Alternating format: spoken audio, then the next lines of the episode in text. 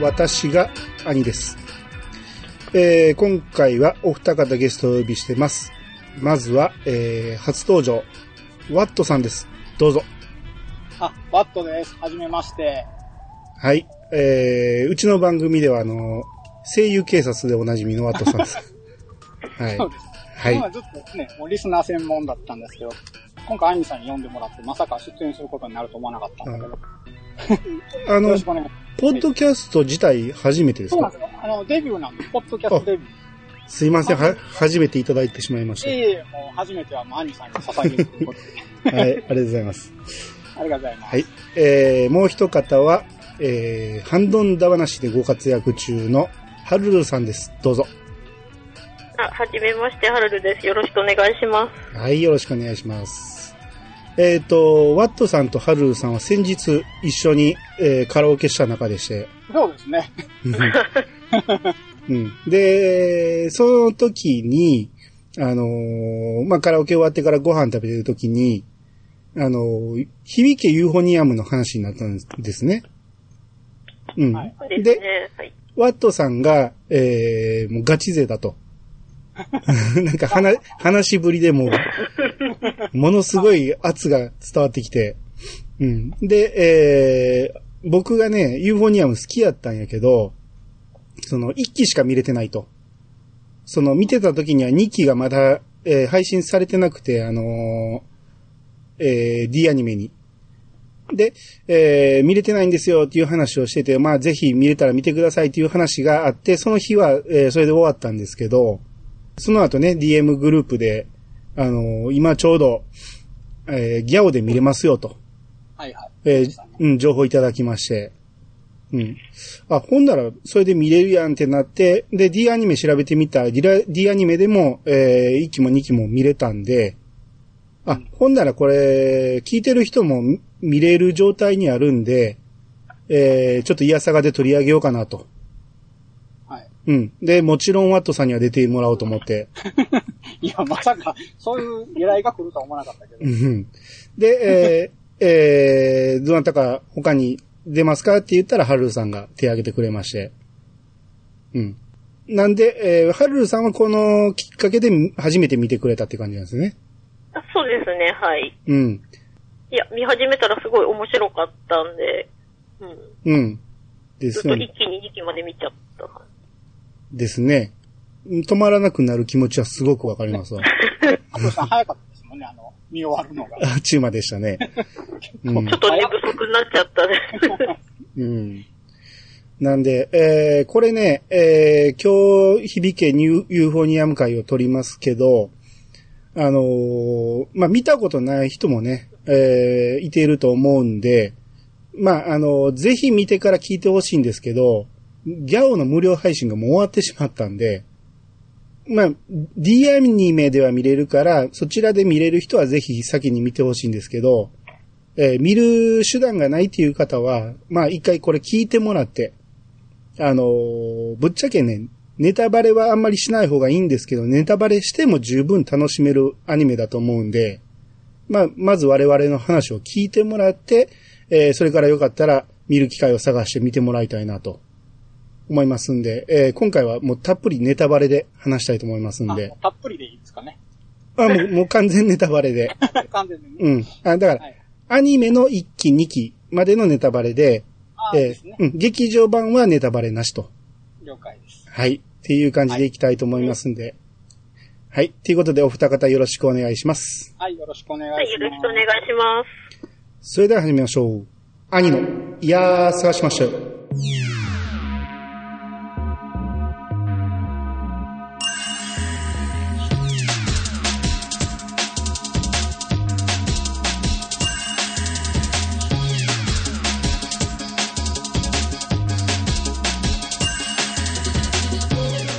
この番組は私兄が毎回ゲストを呼んで一つのテーマを好きなように好きなだけ話すポッドキャストです。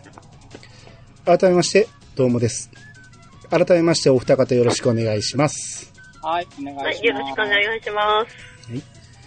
えっ、と、ユーフォニアムは僕はね、ちょっと遅れて、えー、ポッドキャストで面白いという話を聞いて、うん、で、そっから見始めたんで、まあ、だいぶ経ってから見てるんですね。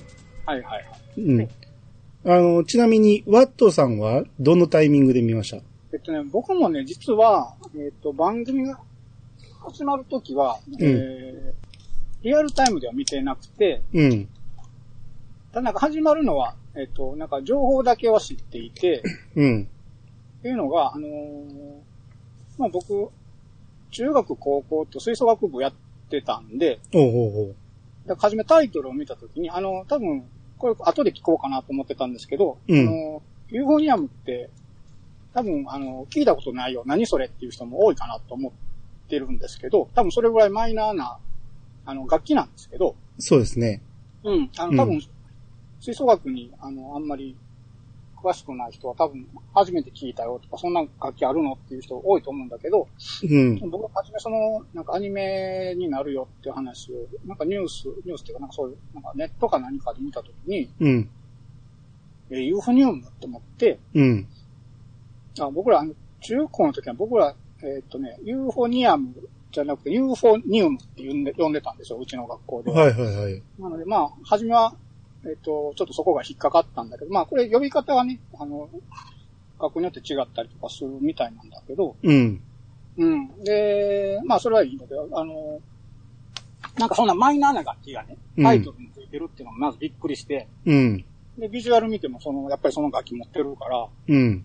こんなんやるんやと思って、ちょっと気になってたんやけど、なんか見るタイミングを逃してしまって、うんリアルタイムで見見れなかったんですよ。うん。けどえっと、でもネットとか見てるとなんか面白い面白いとか良かったっていう話があるから、うん。じゃあ見ようと思って、その頃全部放送が終わって、うん。えっとね、スタイルのレンタルで出てたんですよ、DVD が。はい。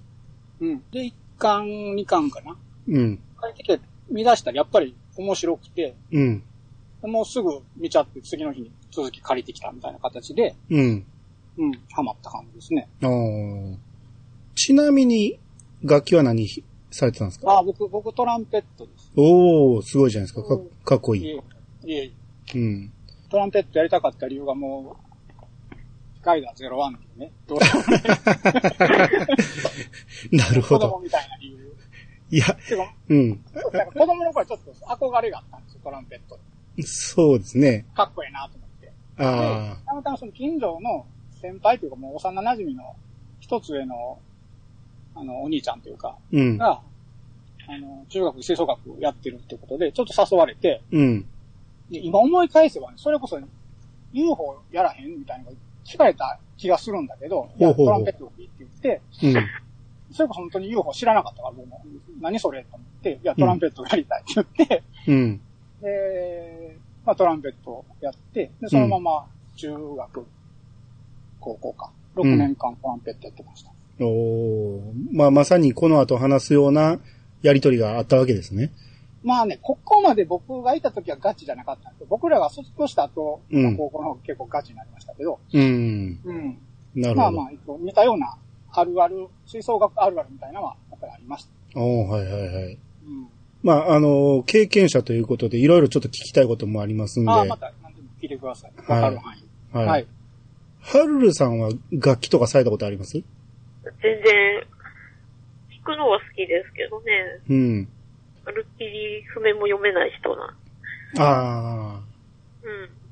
そうですね。僕もね、チラッとね、アコギは、アコースティックギターはチラッと触ったんですけど、うん。まあそれでも譜面は全くわからないんで、あの、コード弾きしかできないんで、うん。だからもうこんなにがっつり音楽、えー楽器をされてる方っていうのはもうほんまに尊敬するんですよ。いえいえ。すごいなと思って。うん。うん。なんで、えー、まあ今日はちょっと、えー、ハルルさんと僕とで、吹奏楽先生にいろいろ 聞いていきたいなと。ははいい。。はい。えー、ということで、まあ、いつも通り、ウィキペディアから軽い説明していきたいと思いますが、はい。あ、はい。響けユーフォニアムの、えータイトルで、京都アニメーション制作により、2015年4月より6月まで、東京 MX、KBS 京都、サンテレビ、テレビ愛知、BS11 他にて放送された。まあ、これは一期の説明ですけど、はい。うん。放送された曲がちょっとマイナーなんですね。まあまあ、マイナーって言ったらあれですけど、まあまあ、そうですね、ちょっとね。うん。東京 MX は僕ら馴染みないんで、うん。あれですけど、関西では KBS 京都とサンテレビっていうね、ね、あの、チェックしてなかったら絶対見逃すやろっていうところでやってましたよね。うん。うん。ね、だから僕全く知らなかったんですけど、うん、で、京都アニメーションも、それほど今まで作品見てきたことなかったんですよ。ああ。うん実はね、僕もね、そんなに見てなかったんですよ。もちろん知ってたけど、うん。まがっつり見たことなくて、うん逆に UFO の後でなんか遡ってみた感じはありますけどね。ああ、だうん、僕うん。僕が見たことあるのは、鈴宮春日を途中までと、うん。あと、クラナドを、えー、最初見たんかな？ぐらいで、うん。そこまでね、ドハマりせんかったんですけど、まあやっぱ評判はすごくいいじゃないですか、京都アニメーションって。そうですね、クオリティとかやっぱり、うん作画とかすごいですからね。うん。うん。なんで、えー今回見ててもね、やっぱすごいんですよね、映画。うんうん。うん。動きがすごいし、こだわってるなと。ものすごい力入れて作ってるなっていうのがわかるんで、背景とかね、すごいですよね。すごいですね。背景美術がね。うん。うん、で、京都アニメーションっていうだけあって、こう、まあ、だけあってじゃないんでしょうけど、あの、京都が、えー、舞台なんですよね。そうですね。うん。だ京都アニメーションの、まあまあ近いところの話なんですよね、これ。そうですね。で、うんこれ、もともと原作があって、原作小説なんですけど、うん。うんその小説ももう、えー京都の宇治が舞台にはなっていて、もともと。はいはいはい。うんで、たまたまなんですけど、うん京都アニメーションがあるのも宇治市なんで、そうですね。すごい地元ということで、うん。まあ、ロケとか、ロケハンとかは多分やりやすかったと思うんですけど。でしょうね。うん。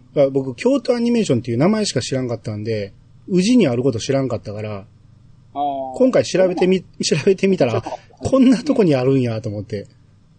まあまあ、京都の中心から外れてますよね。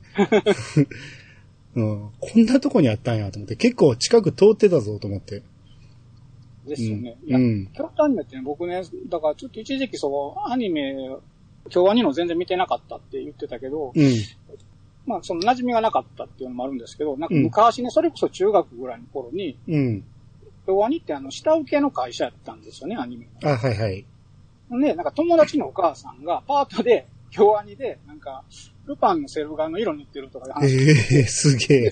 で、ほんですげえなと言ってたんですよ。うん。なんかそれをふと思い出して、そんな、とかやと思ってたのに、知らん間にこうね、自分とこの作品いっぱい作ってて、クオリティが高いっていう話になってるから、あうんすげえなと思って。そうですね。うん。うん。えー、ということで、ま、まだ全然内容に入ってきてないですけど。あまあまああの、カットしてもらって。はい。えーはということで、ここからちょっと内容に入っていきますけど、はい。えー第1話始まったら、まあ、あのーまあ、コンクールの結果発表をね、待ってるシーンなんですね。そうですね。うん。で、これが、まあ、中学校のコンクールで、うん。で、主人公の、えー、大前久美子はい。が、えー、結果発表待ってるんですけど、自分のところのいてる中学校が金を取ったと。っうん。ていうことでみんな喜んでる。はい。で、やったと思ったら隣で泣いてる生徒がいてると。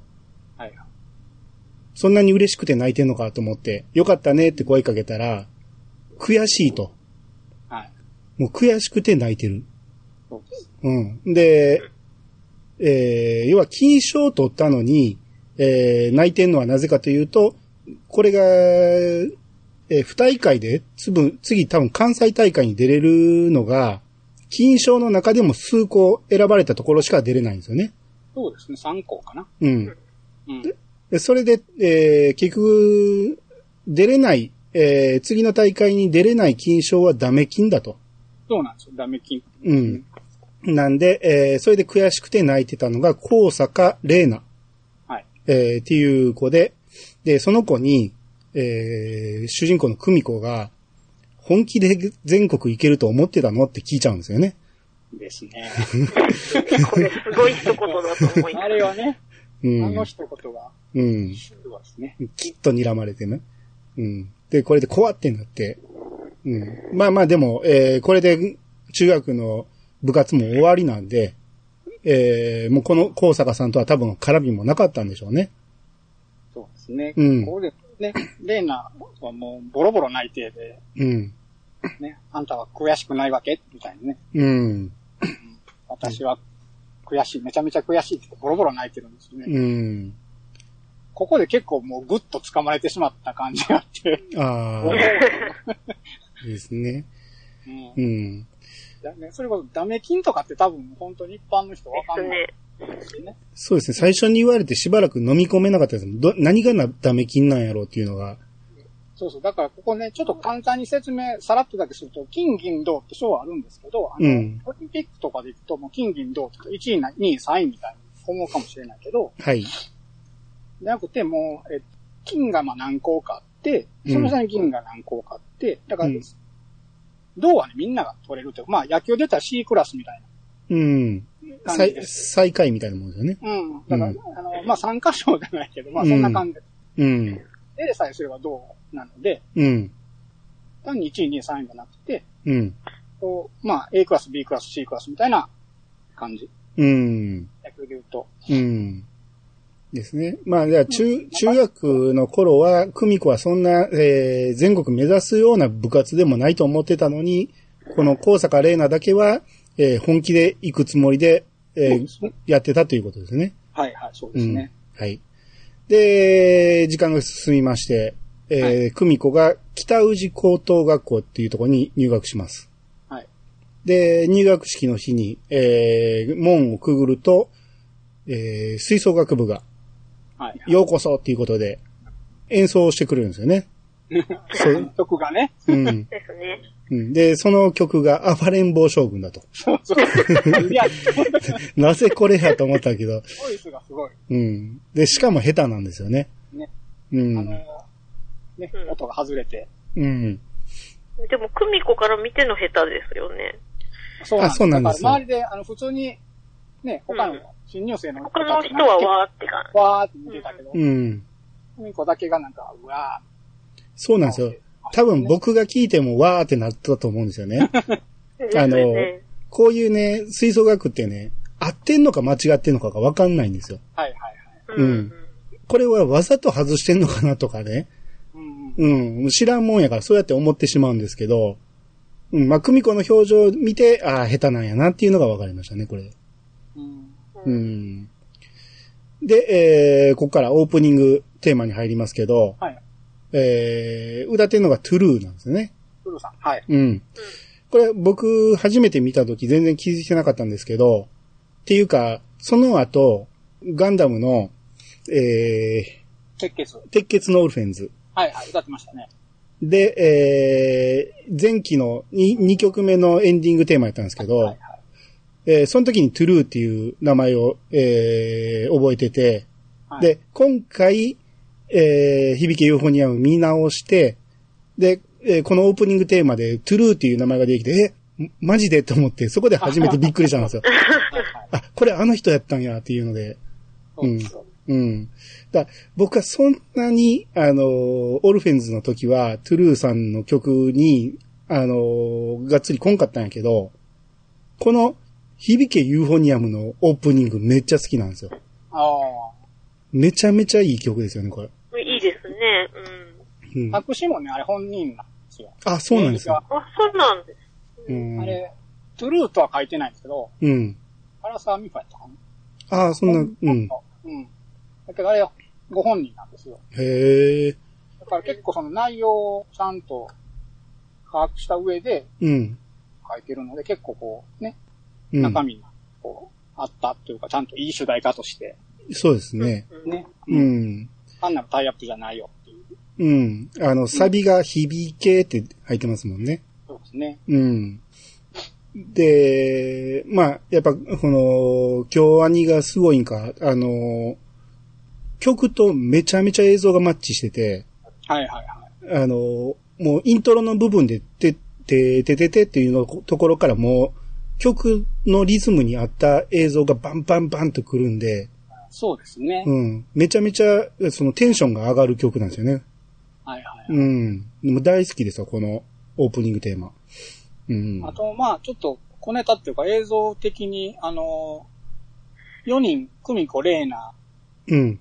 よりはずき、うん。サファイア、サファイア、はずき、うんあの、ひらがなで出るんですけど、はいはい。うんあれが、こう、譜面を読める人はわかるかもしれないけど、あれが音楽記号で書かれてるんですあね、ひらがなが。そうでしたっけ？音楽記号を組み合わせて、うんひらがなに見せてるんですよ。あ、全然気づかんかった。でいいなとか。へえ。今度また見てみてくださあ、後で見、見直します。い。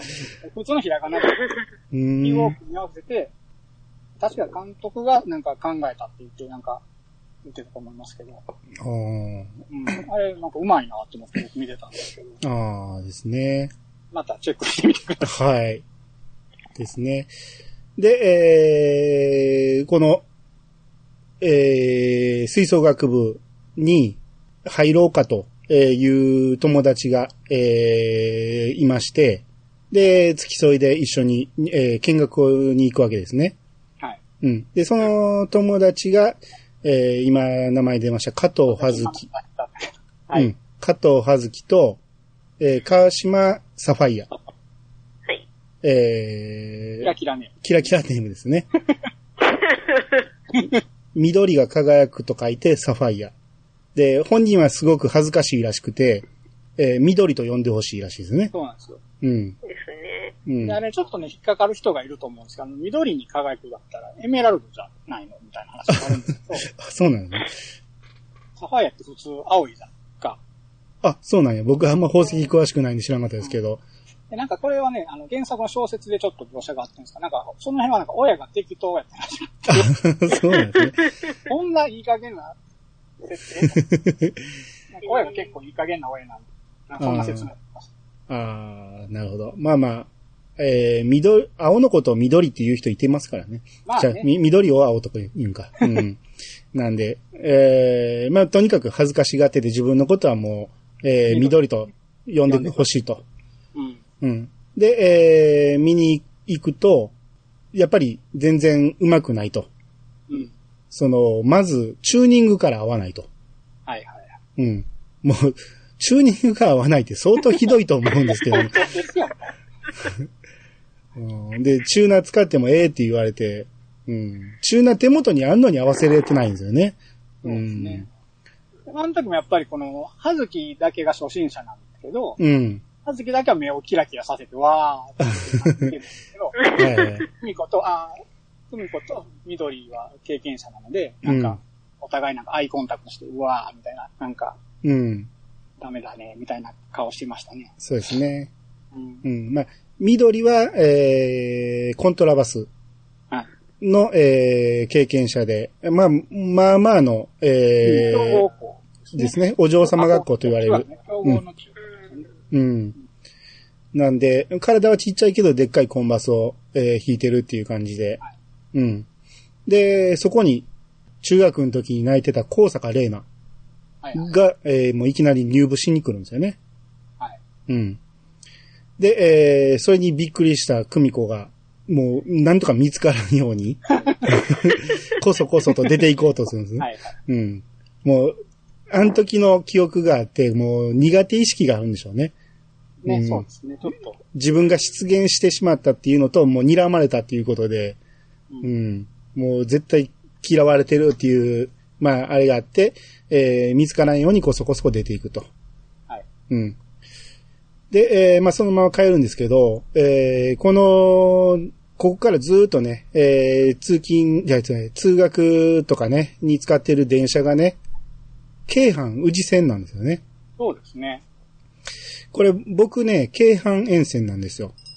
ああ、僕もです。あ、あ、そうだったんですか？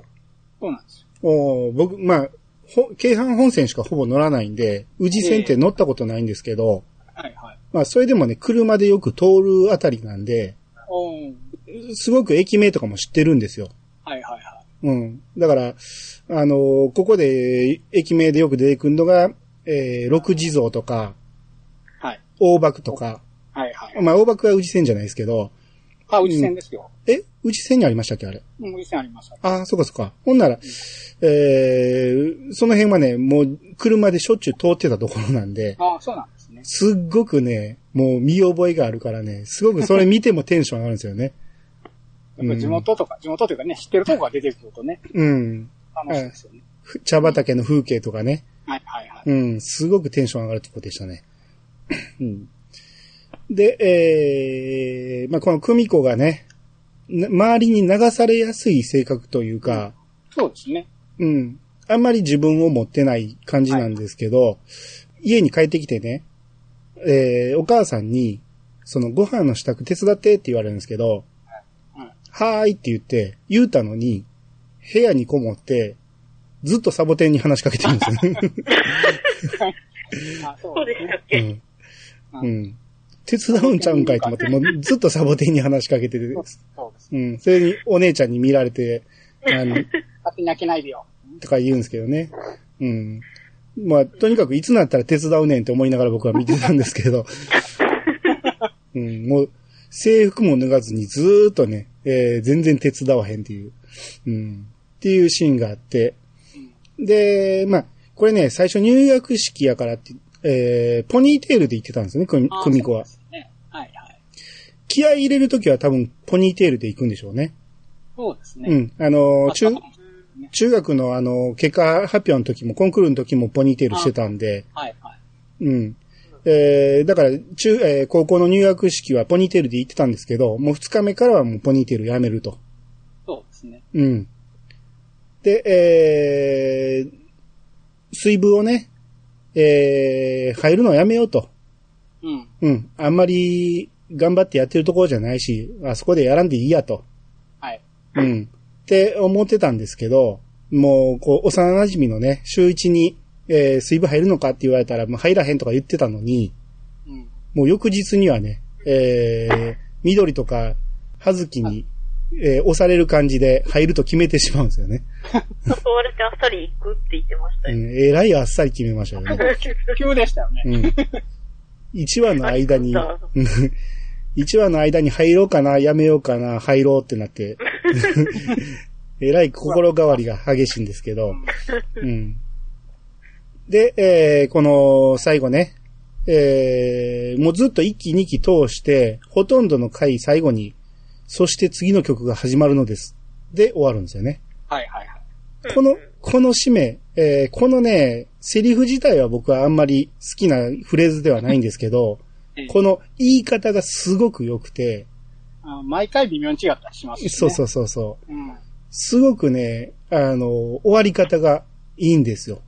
はい。うん。スカッとする終わり方っていうかね、次に、次どうなんねやろっていう、すごく引っ張られる終わり方。まあ、そういう意味ではいい、あれですよね。うん気。のセットですよね。あんまりこういう時の決め台詞って僕はアニメとかでも好きじゃないんですけど、この決め台詞はすごく好きですね。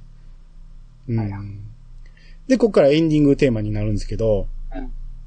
このエンディングがまたいいんですよね。ドゥッティ。トゥッティ。もう、これももう、めちゃめちゃテンションが上がるんですけど、あの、まあ、最初、4人、え1年生4人組が、うんえー走ってるんですよね、河原みたいなところ。で、この走り方がね走、り方ね。いいんですよね。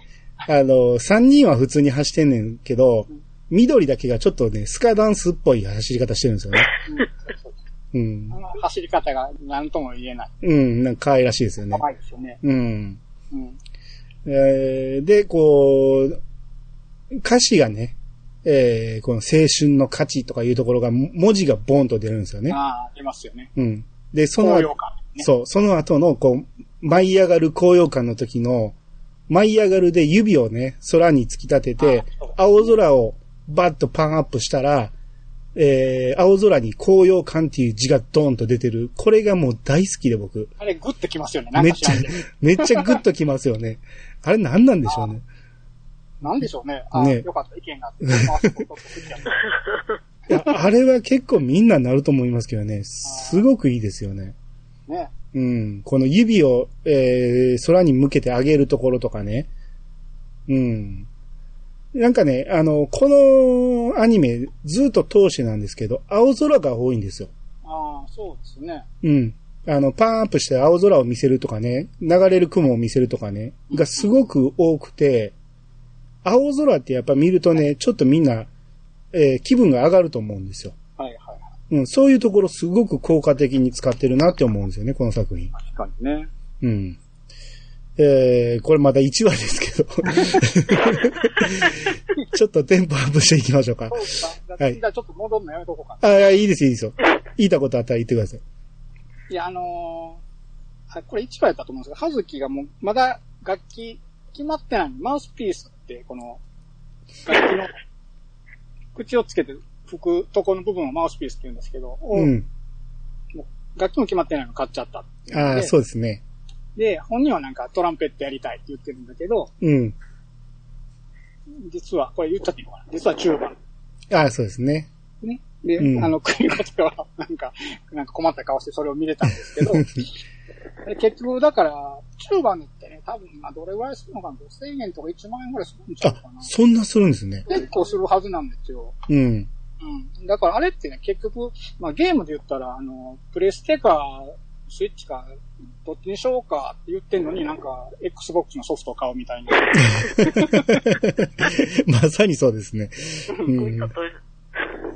なんかそういう感じなんですよね、例えるとね。うんうん、ちょっと、あれは、ちょっと面白かったんで。うん。でも楽器買うときに、その楽器屋さん教えてくれると思いますけどね。うんどういうあれで買ったかよくわかんない。ですね。ね。うん。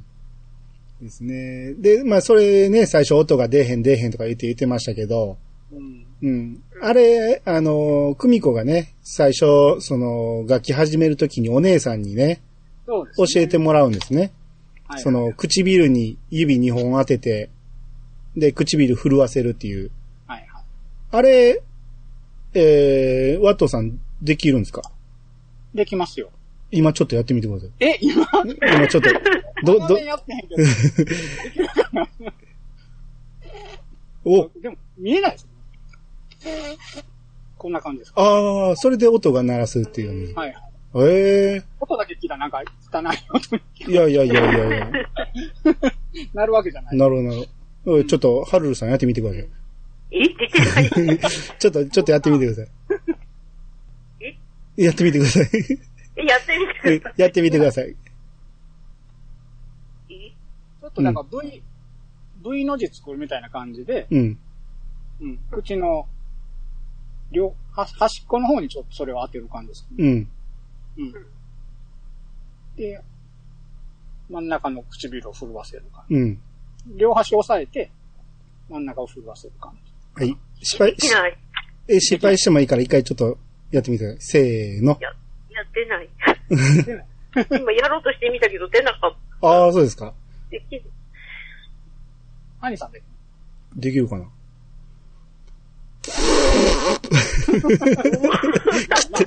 汚い音が出ましたけど。これでもね、あ見てたらね、見てみたらね、ちょっとやってみたくなりましたけどね、あれね。うん。うん。うんえーまあまあ、こうやって音を鳴らす練習をしてから始めるってことですね。う。うんん。で、えー、2話に行きまして、えー、部長がね、小笠原遥っていう、はい。えー、早見沙織さんですけど、えー、まあすごく、えー、自分に自信がない感じの、おとなしい感じの、えー、部長なんですね。はい。うん。まあ、そこで、久美子がね、行ってみたら、えー、最初、楽器決めの話なんですけど、はい。はい。えー、久美子はユーフォニアムをね、小学校、えー、まあ幼い頃からずっとやってたんですけど、うん。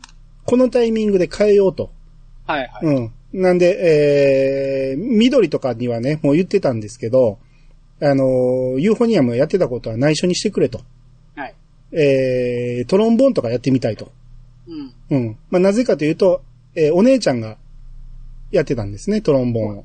そうです。うん。だからトロンボーンやってみたいっていうことで、えー変えようとするんですけど、えーこの田中飛鳥っていうね、まあ、低音パートの、え3年生の、えー美人さんなんですけど、えー低音パート誰も希望者がいないから、うちに来てくれって言って勧誘されるんですね。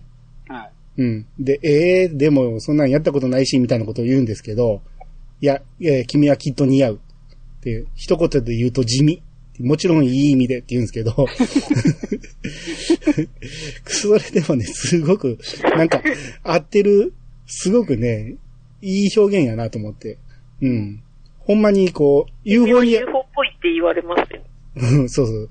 ユーフォニアムの、えー楽器の説明でもあるし、あの、クミコの、えー見た感じの印象を表してる言葉でもあるんやなと。うんうん。うん、すごくいい表現やなと思いましたけど。うん。で、えー、まあでも、一旦逃げるんですね。えー、アスカから。ですね。はい。うん。で、違うとこ行こうとするんですけど、そこにね、たまたま幼馴染やった、葵ちゃんっていう3年生がいてるんですけど、えー、に話しかけられて、で、あ、やっぱり UFO やるの？って言って、ばらされてしまいまして。で、そこでにやりとした田中飛鳥に、えー連れて行かれると。もう UFO から逃げられないということで、いい流れですよね。うん。で、えーここで、新しく赴任してきた、あの、顧問の滝っていう、まあ、イケメンの男の先生が来るんですけど、えーまず最初に聞くんですね。その、君たちは全国を目指すのか。で、それとも楽しくやりたいのか。自分たちで決めろと。うんうん。って言ったら、えー、結果多数決で、その、全国目指す方に、ほとんどの生徒が手を挙げて、で、楽しくやりたいっていう方に手を挙げたのは、えー、久美子の幼馴染の葵ちゃんだけやったと。はい。そうですね。うん。で、久美子はどちらにも手を挙げなかったと。うん。うん。っていうことで多数決で全国を目指そうとはいいうことになったんですね。うん。あと、次の話でね、楽器をね、選ぶっていうシーンがあったんですよ。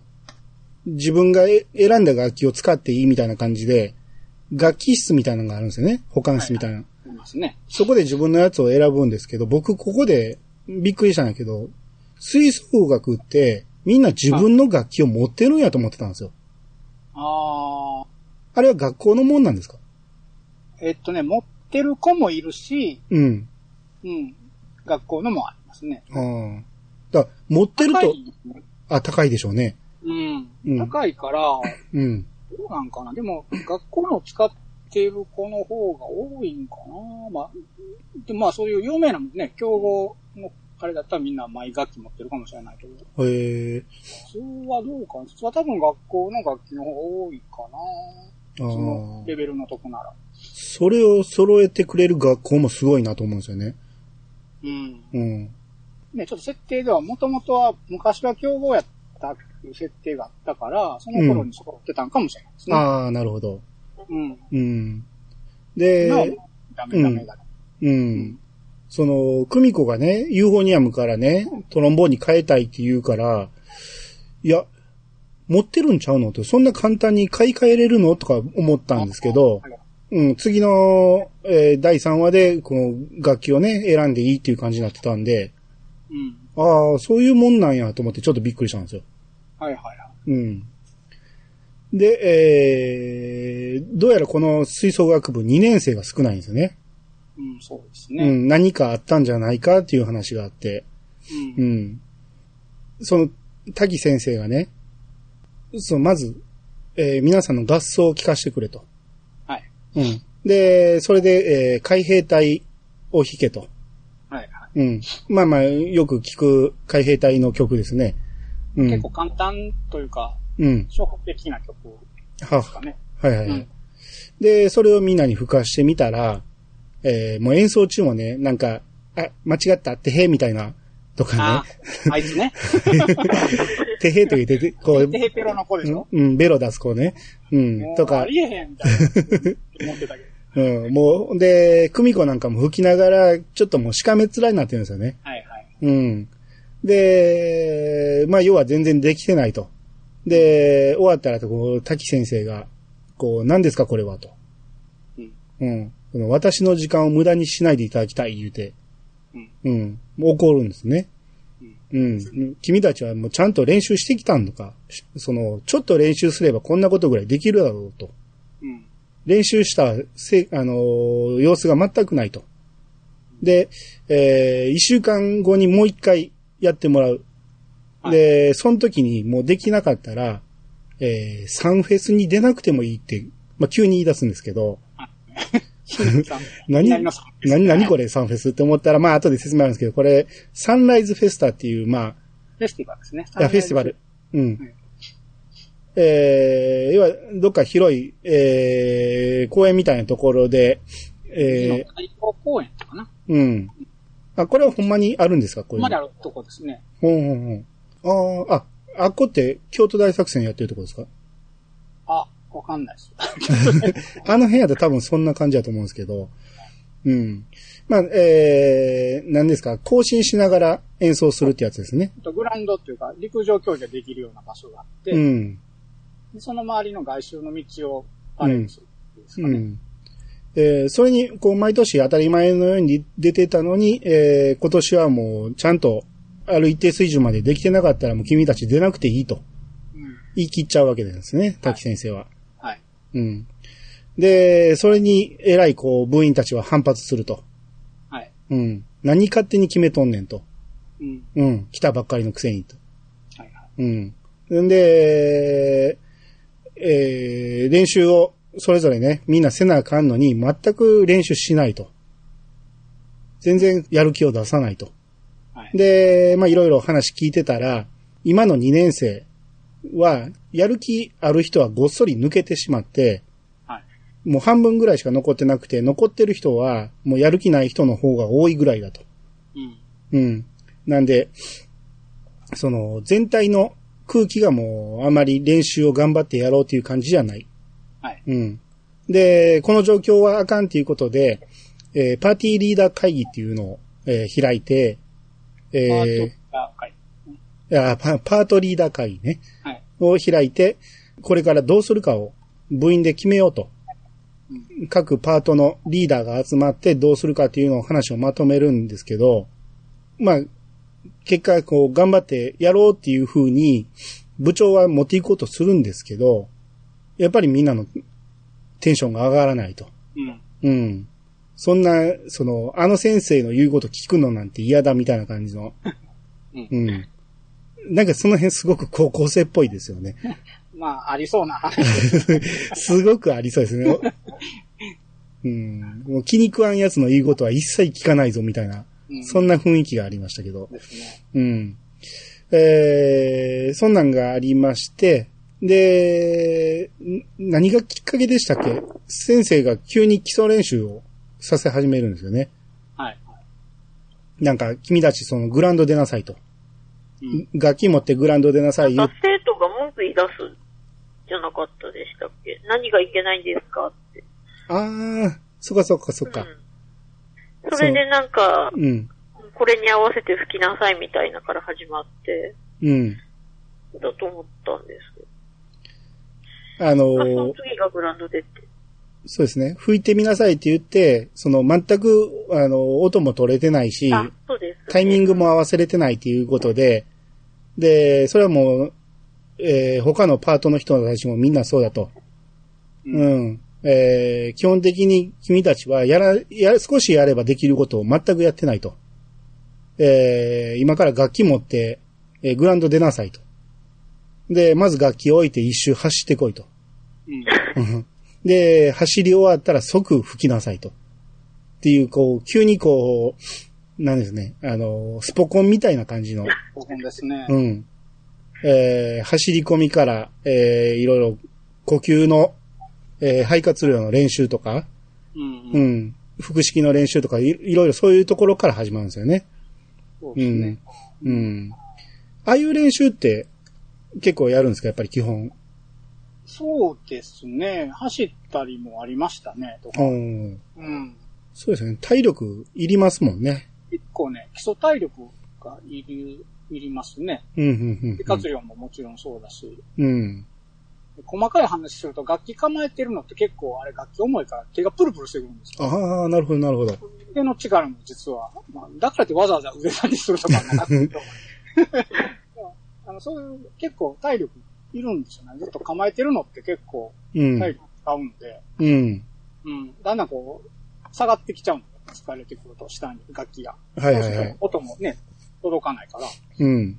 うんそういうのも含めですけど、うんまあ基本はでも、肺活量とか、うん。かな。なるほど、なるほど。で、まあ、いろいろこうね、基礎から特訓をされていくわけですね。えー、各パートごとに。はい。で、こう、これまでのやり方をもう完全否定されて、うん。反発するんですけど、やり方に対して反発はするんですけど、見返してやろうっていう方に働くようになるんですよね。各部員が。うん。今までこう、練習せえへん方の反発やったんですけど、逆にできるっていうところを見せてやろうじゃないかっていう反発に変わってくるんですよね。うん。うん。で、徐々にできるようになってきて、えー、いざこの一週間後の海兵隊のもう一回合奏、えー、を見せるっていうことで、えー、吹いてみたら、えー、ここで一応合格点をもらったと。うん。うん。えー、ということで、えー、サンフェ、サンフェスに出てもいいぞと。っていうことで、もう時間がないんで、え ちょっと面白かったポイントがあったんですけど、そこで。ー、あ、どうですか？うん。その2回目のうん。やり直しの合奏の時に、はいはい。こう合奏が終わった後に、うんあの前のホルンの子が、うん。先生にあの、なんか言われたら、マッピな、マッピってまあマウスピースのことマッピって言うんですけど、うん。言われたらマッピ投げるするとかって言ってるわけで うん。で、でその後、あの、見たら、あの、合奏終わった後、その子、あの、マウスピースに手をかけてるんですね。なんか、あーなんか投げる準備しとる。不合格とか言おうものなら投げつけてやるぞと。これがちょっと面白いな。うん。まあでも、一応合合格点はもらえたと。うん。で、サンフェスまで時間がないから、えー頑張りましょうということで、えーできないと思いますかと。で、私はできると思ってますよ。なぜなら私たちは全国を目指しているのですから。っていうね。あの辺のね、誘導の仕方がうますぎうまいですよね。ね。うん。乗せる、乗せ方というかね。うん。うん。この辺、み、か、見てる僕らもグッときますよね、これね。うん。うん。この、桜井さんの声で言われるわけですよね、こういうのね。グッときますよね、やっぱ。うん。桜井さんね。うん。で、えー、こうサンフェスが、えー、当日ね、えーサンフェスが始まって、まあ、マーチングなんですけど、はい。立夏っていうところがね、はいはい。強いと。マーチングの、マーチングがすごく強いと。はいはい。うん。で、まあ話が聞こえてきたのは、その、高坂玲奈は、立夏の推薦に受かってたのに、そっちを蹴って北宇治に来たと。ああ、はい、言ってましたね。うん。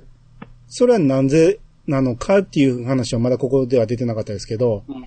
えー、ここで立夏がいまして、えー、青い悪魔と言われる、水色の悪魔。あ、水色か。水色の悪魔と言われる 立花がいるんですけど、えーそこにね、えー、あずさっていうね、あの、久美子の、えー中学時代の同級生がいまして、はいはいはい。で、久しぶりいうような感じで二人一緒と喋るんですけど、えー中学時代の、えー他の同級生は南宇治にいっぱい行ってるから、来てるはずやから、みんなに会いに行こうってこのあずさが言うんですけど、はい。久美子行かないんですね。そうですね。これ、な、なぜ行かないのかなっていうのは、ちょっと僕はあんまりよくわかんなかったんですけど、多分もう、なんか新しくスタートを切ってるから、過去の、まあ、決別じゃないけど、そこまでなんかなと、ううん、うん、会いに行くぐらいは全然いいんちゃう。そこまで嫌なことあったんかなって。まあ、なんか先輩にちょっとね、嫌なことをされ、言われたってはいう、あ、それもあったかもしれない。はあったかもしれんけど、先輩じゃないですもんね。うん、同級生やったらいいんちゃうのって思うんですけど、うん、まあ、その、中学時代をだいぶ忘れたいみたいな感じ。まあそこうんですね切り替えたいのは、ひまたそれで引きずっちゃう、戻っちゃうのが、っていうのもあったのかもしれないですけう。ん。で、久美子時代はこの北宇治に、うん。あ、はいはい。あずさがちょっと意外そうな顔するんですよね。やっぱり今、久美子ってさっきも話あったように流される子やったから、うん。今多分それで今までやったらこう誘ったら多分ついてきたと思うんですけど、うん。それを断ったじゃないですか。うん。それを見てなんかちょっとあずさがちょっと意外な顔をしてから微笑む感じがあったので、そうそうそう。なんか久美子も変わったな、みたいな、成長したな、みたいなのがあったんかな。うんですね。ああ、うんですね。う。うんん。で、えー、こう、本番直前にね、あのーみんな緊張しまくってるんですよね。はいはい。もうガチガチになってて、も前の聞いてね、立夏とかの。う、うん。その直前が立夏で、その後がまた違う競合やったんですよね。で、間に挟まれてて、全然うねうん、目立たへんのちゃうかと。えー、っていうところでもうえらい緊張しまくっていうところに、えー、まあそこではこう、音出したらあかんって言われてるところなのに、レーナが、高坂レーナがトランペットを吹き出すんですよね。ふわーって結構本域の音を出して、で、みんながそれびっくりして、ん何してんのあなたみたいな感じで、なすえすみませんって言って、もうすごい冷静に。全然反省してない感じで、髪の毛ファサッとしながら。でみんなの緊張って解けてましたよね。そうですね。うんだ。から気合を入れるそ。う。う。うんん。もう、いわゆるびっくりさせて、その、緊張をほぐすっていう感じだったんでしょうね。うん。もうこれで、えー、すごくいい演奏をして、はい。周りに驚かれるんですよね。はい。うん、北宇治ってあんなに良かったっけ？と。うん。うん。ですね。あ、そうそう、その前にね、えー、始まる直前に滝がね。えー先生がね、こう、本来音楽とは、ライバルに己の実力を見せつけるためにあるものではありません。ですが、今ここにいる多くの観客や他校の生徒は、北宇治の実力を未だ知りません。ですから今日はそれを知ってもらういい機会だと先生は思います。さあ、北宇治の実力を見せつけてきなさいって言って、手をバッてやるんですけど、こまたね。のセリフいいですね。めちゃめちゃ良かっったですよね。ね。うん。やっぱりうまいですよね。うまい。うん。乗せるのがうまいですね。ねうん、そこでみんな、はいってなりましたからね。うん。見てる僕も思いました。はいってなりましたはいから、。うんで、こう演奏が、ねうん、その曲が良かったですね。ライディーンなんですよね。うん、YMO のライディーン。これ、どうなんですか？吹奏楽ではよくやるんですか？あのね、うん。なんだろう、あの、野球の応援とかでやる、あ、そのイメージありますね。うんやってるとこあります、うん。マーチングではどうかなあるのかな？ちょっとわかんない。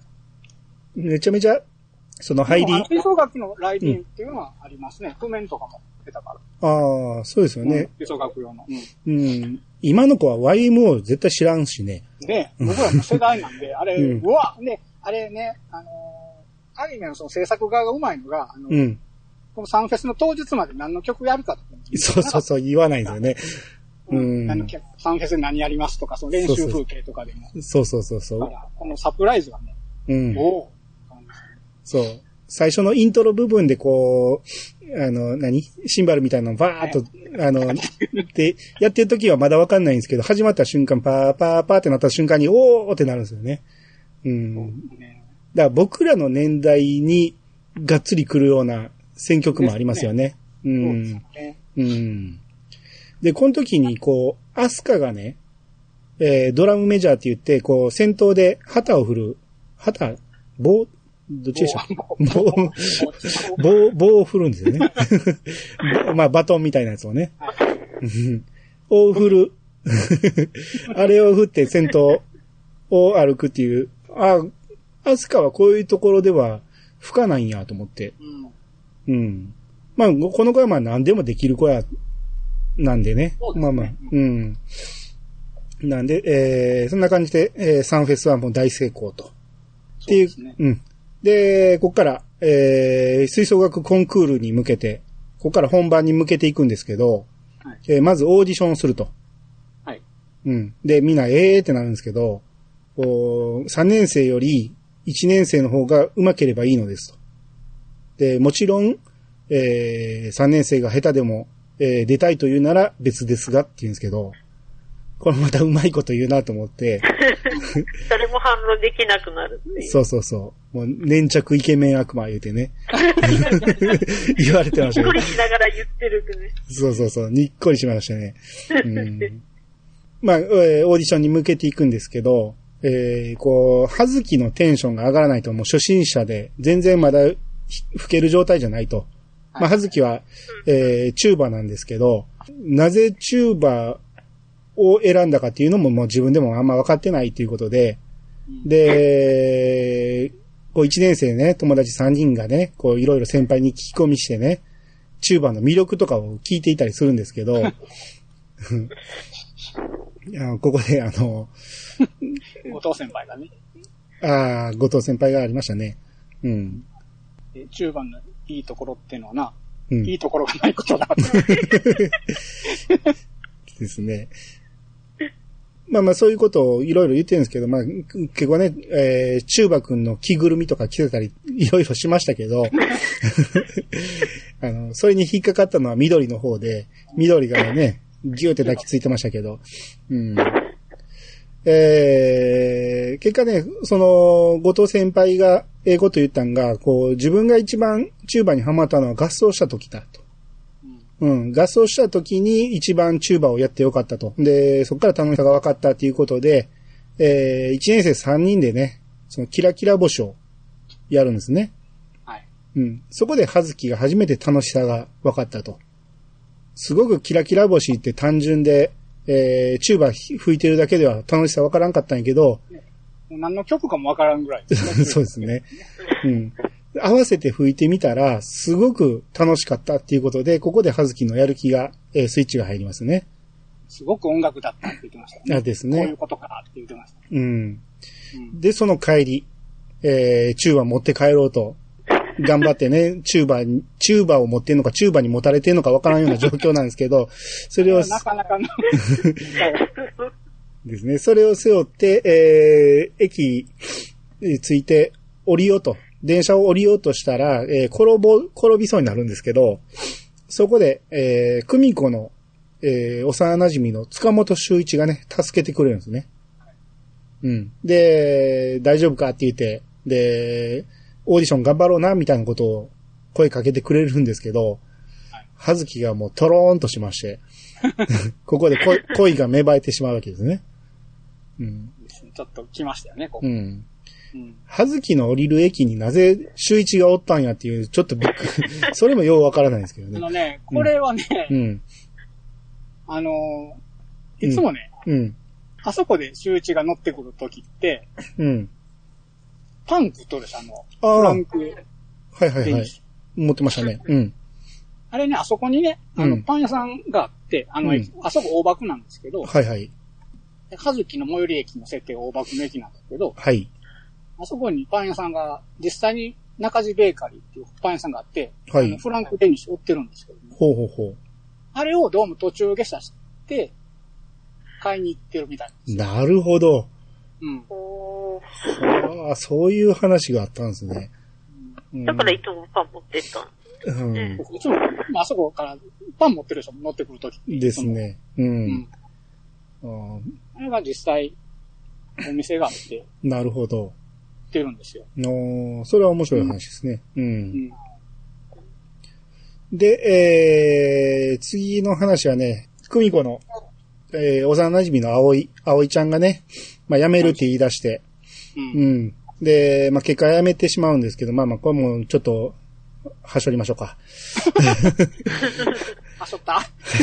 ここはまあちょっとはしょります。あの、まあまあ、この辺でね、葵が辞めるあたりで、こう、部長が悩むっていうのもあって、そこをね、えー、トランペットの、えー、香り、えー、これも3年生の、吹奏楽部の一番可愛いとされてる、マドンナって言われて。マドンナと言われてるね、この香りがね、えー、部長と仲良くて、今っておお見舞いするんですよね。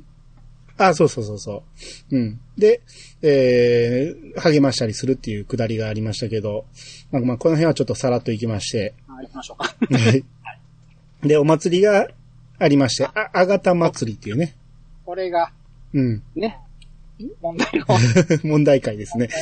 はいはい。で、こう、週一、久美子の幼馴染の周一、えー先ほど葉月が惚れ込ん、惚れてしまった周一がね、えーこの周一は久美子のことが好きなんですよね。はい。うん。なんで、久美子を誘うんですよね。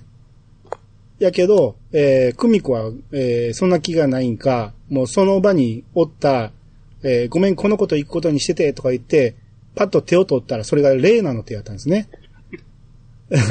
苦手と、苦手としてる高坂レーナの手を取ってしまいまして。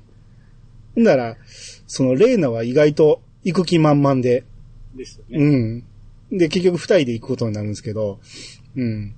で、このアガタ祭りに、えー、来たレーナがね、その私服で来るんですけど、まあ、えらい私服が可愛いんですけど、この人。ワンピースね、シーワンピース。うん。うん。で、しかもちょっとヒールのあるような靴履いてて、はいはい。なのに、えー、そこから大吉山に登ろうとか言って、ちょっと小高い山にの登ろうって言い出すんですよね、楽器を持って。はいはい。うん、二人とも楽器を、えー持ってくるんですけど、まあ、レイナはトランペット、えー、クミコは、えーユーフォニアム。まあ、持ち歩くには相当重たいんですけど、ユーフォニアムは。それを、まあ、交代で持って上がろうという感じで。はいはい。うん。で、もレイナがね、ちょっとヒールあるような靴履いてるんで、クミコが足痛くないの？って聞いたら、痛い。でも、痛いの嫌いじゃないし、って言って。じゃあ、何それエロい？っていう。じゃあ、じゃあレ、レイナが変態？っていうね。うん。っていう、まあ、下りがあってずっと登っていくんですけど、えー、はずきがね、えー、週一に、えーこの祭りで、えー、もう速攻告白するんですよね。はい急ぎすぎてますよね。早いなと思いますけど。うん。ね、惚れてからの告白が早いんですけども、そこをまた振られてしまいまして。うん。で、その後、久美子に、えー、はずきがあって、こう、久美子との仲を取り持つことにすると。あの、久美子のことを応援するよって言うんですよね。うん。で、久美子は、ええそんなつもりじゃない、みたいな感じで言うんですけど、うん。で、そうそう、そこから、えー、大吉山に登った二人ですわ。えー、レーナと久美子が、大吉山にレーナと、えー、久美子は登ってるんですけど、もう、頂上に着いたところで、頂上っていうか、まあ、展望台みたいなところに着いたところで、えー、二人で楽器を吹き出すんですけどね。うん。もうここがえらい有利展開なんですよね。ですよね。すっごく、何、ドストレートなユリなんですよね。なんか、え、この展開なの？って思って、嘘、このよ、りになりました。このアニメそっち行くの？と思って。マジで？って僕ちょっとそれ苦手なんで、やめてな、欲しいなと思ったんやけど、もうがっつりそっちの感じだったんで、うわ、どうしようって思ってたんですけど、うん。なんか、えー、レイナが言うには、自分はその他の子と同じでは嫌だと。はい。自分は特別になりたいと。で、特別になりたいからトランペットをやってる。いわゆる吹奏楽部の花形トランペットをやってるのはもう一番の特別になりたいっていうことで。はい。うん。ということで、えー、そこでね、その中3の時に、えー、送別会でやった曲を、えー覚えてるって言って、な、覚えてるよっていうことで二人で、えー、その頂上で吹くんですね。うん。で、この曲のまま、スタッフロールが流れるんですよね。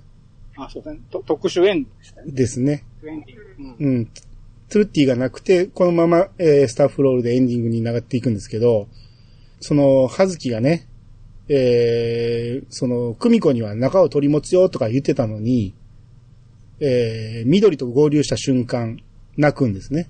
うん。うん。やっぱ張り詰めてたものが、もう弾けて、うん。やっぱ振られたことがもう相当ショックやったんですよね。うん。まあ、ここで泣くっていう、こういうエンディングがあったと。えー、で、はずきが周一に告白するのを、緑は偉い、焚きつけてたんですよね。焚きつけてましたね。いけるいけると。うん。もういけるいけるって、もう、ね、もう女は度胸だ頑張れみたいな感じでお背中を押してしまってたせいで、えー失敗したことに緑が偉い責任を感じてしまいまして、もう演奏にも影響しだして、はい。うん。もう、全然手にもつかないと。んで、久美子がアスカにね、田中アスカに、えー、相談すると、アスカはね、もう、どうでもいいと、そんなこと。もう超どうでもいい。もう超超超超どうでもいい。